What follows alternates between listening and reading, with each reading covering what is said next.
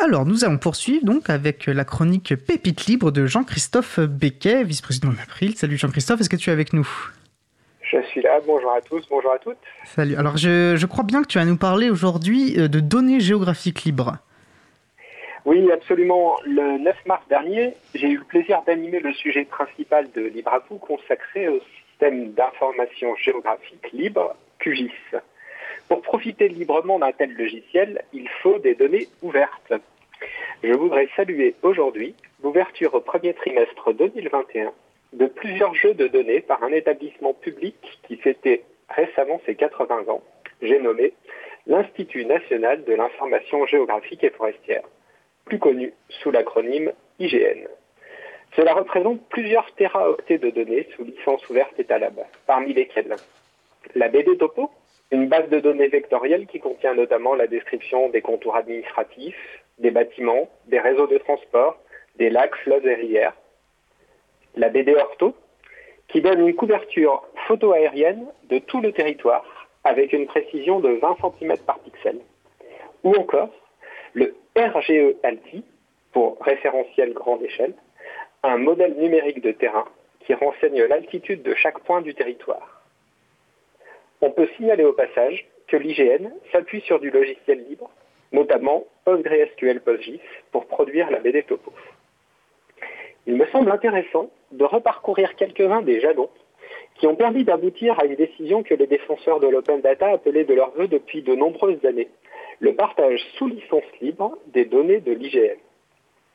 Dans son rapport publié en 2018, la députée Valéria Formision préconisait de diffuser à terme l'ensemble des données géographiques souveraines sous licence libre de type Etalab. Elle expliquait fort à propos que l'économie de la donnée n'est pas régie par les mêmes règles que l'économie réelle. On constate que la richesse de la donnée est établie à partir de l'utilisation qui en est faite et donc de l'accès qui lui est donné. Ainsi, ce n'est pas la vente de données qui crée la valeur, mais sa circulation. Quelques mois plus tard, la Cour des comptes adressait au Premier ministre un référé sur l'enjeu de l'ouverture des données publiques de l'IGN, de Météo France et du CEREMA. Elle posait alors très clairement le problème. Pour mettre fin à l'injonction paradoxale qui menace l'équilibre économique de ces établissements, auxquels il est demandé de développer leurs ressources propres grâce à la vente de leurs données tout en procédant à la diffusion libre et gratuite de celles-ci, il est indispensable que l'État clarifie la réglementation relative à l'ouverture des données et accompagne la redéfinition des modèles économiques de ces opérateurs. Dans sa réponse à l'interpellation de la Cour des comptes, Édouard Philippe, en mars 2019, annonçait sa décision de généraliser la gratuité de la réutilisation des données, notamment à l'IGN. Il ajoutait Enfin, je partage le constat de la Cour que les services de l'État eux-mêmes n'utilisent pas systématiquement les données ouvertes en open data produites par d'autres acteurs publics. J'ai donc demandé que ces efforts d'ouverture soient soutenus par les services de l'État, que j'ai invité à utiliser préférentiellement ces données ouvertes.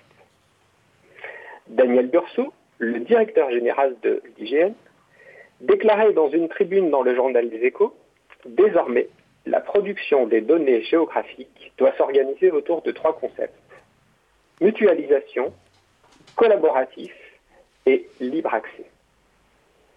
Il faudra encore deux ans pour que cette décision devienne effective. J'aimerais prendre un moment pour analyser cette ouverture des données de l'IGN par rapport à la base de données libres OpenStreetMap.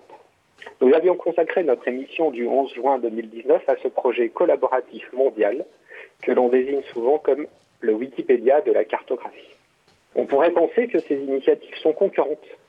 Je dirais que c'est absolument le contraire.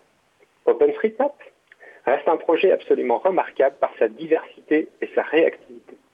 La communauté OpenStreetMap, qui compte plus de 7 millions de personnes, jardine chaque jour la base de données pour l'enrichir, la compléter, la corriger, la mettre à jour. Les contributeurs expérimentent, ils innovent, et la dimension mondiale du projet permet de produire des cartes qui ne s'arrêtent pas aux frontières. Les données de l'IGN, quant à elles, ont l'avantage d'offrir une couverture homogène et standardisée de grande qualité sur l'ensemble du territoire national. Les contributeurs OpenStreetMap vont pouvoir s'appuyer sur les données ouvertes par l'IGN pour aller encore plus vite et plus loin. Les collectivités et administrations doivent apprendre à contribuer sur OpenStreetMap, qui fait aujourd'hui référence pour de nombreux usages comme le vélo ou l'accessibilité par exemple. Les réutilisateurs, qu'ils soient services publics, entreprises, associations, écoles, universités, laboratoires de recherche, élus et citoyens, bénéficieront du meilleur des deux mondes. C'est pourquoi il est indispensable que nos décideurs politiques pérennisent le financement de l'IGN pour entretenir les données de référence, renforcer leur diffusion et traduire dans les faits les recommandations numéro 7 du rapport Botorel, engager la puissance publique sur une voie d'une participation plus active au commun numérique.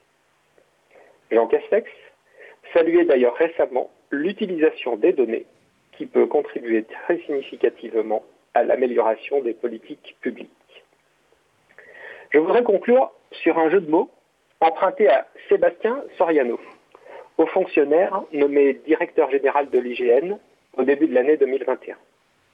Pour bien comprendre, il faut se souvenir qu'OSM est le raccourci d'OpenStreetMap et SIG, l'acronyme de Système d'information géographique. Sébastien Soriano s'amusait de constater ESM IGN est un anagramme de mon SIG. Pas mal. Euh, alors une petite question, euh, est-ce que les cartes de randonnée Scan 25, et tu pourras peut-être nous préciser en deux mots ce que c'est, basculent aussi sous licence libre? Alors non, euh, les, donc les cartes Scan 25 sont les cartes bleues de l'IGN très connues des, randonneurs hein.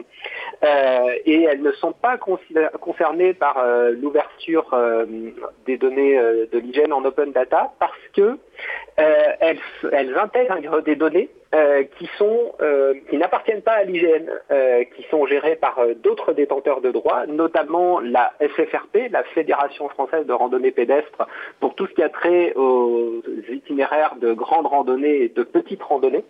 Et donc euh, l'IGN euh, n'a pas les droits pour euh, ouvrir ces cartes.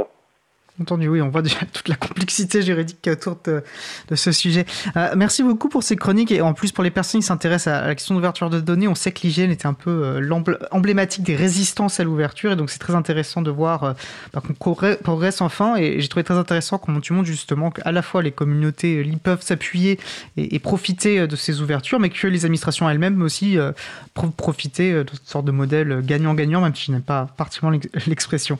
Merci beaucoup pour cette nouvelle chronique euh, Jean-Christophe, et puis je vais te dire euh, au mois prochain. Ça marche, au mois prochain. Bonne fin d'émission. Merci, bonne journée. Salut, Christophe.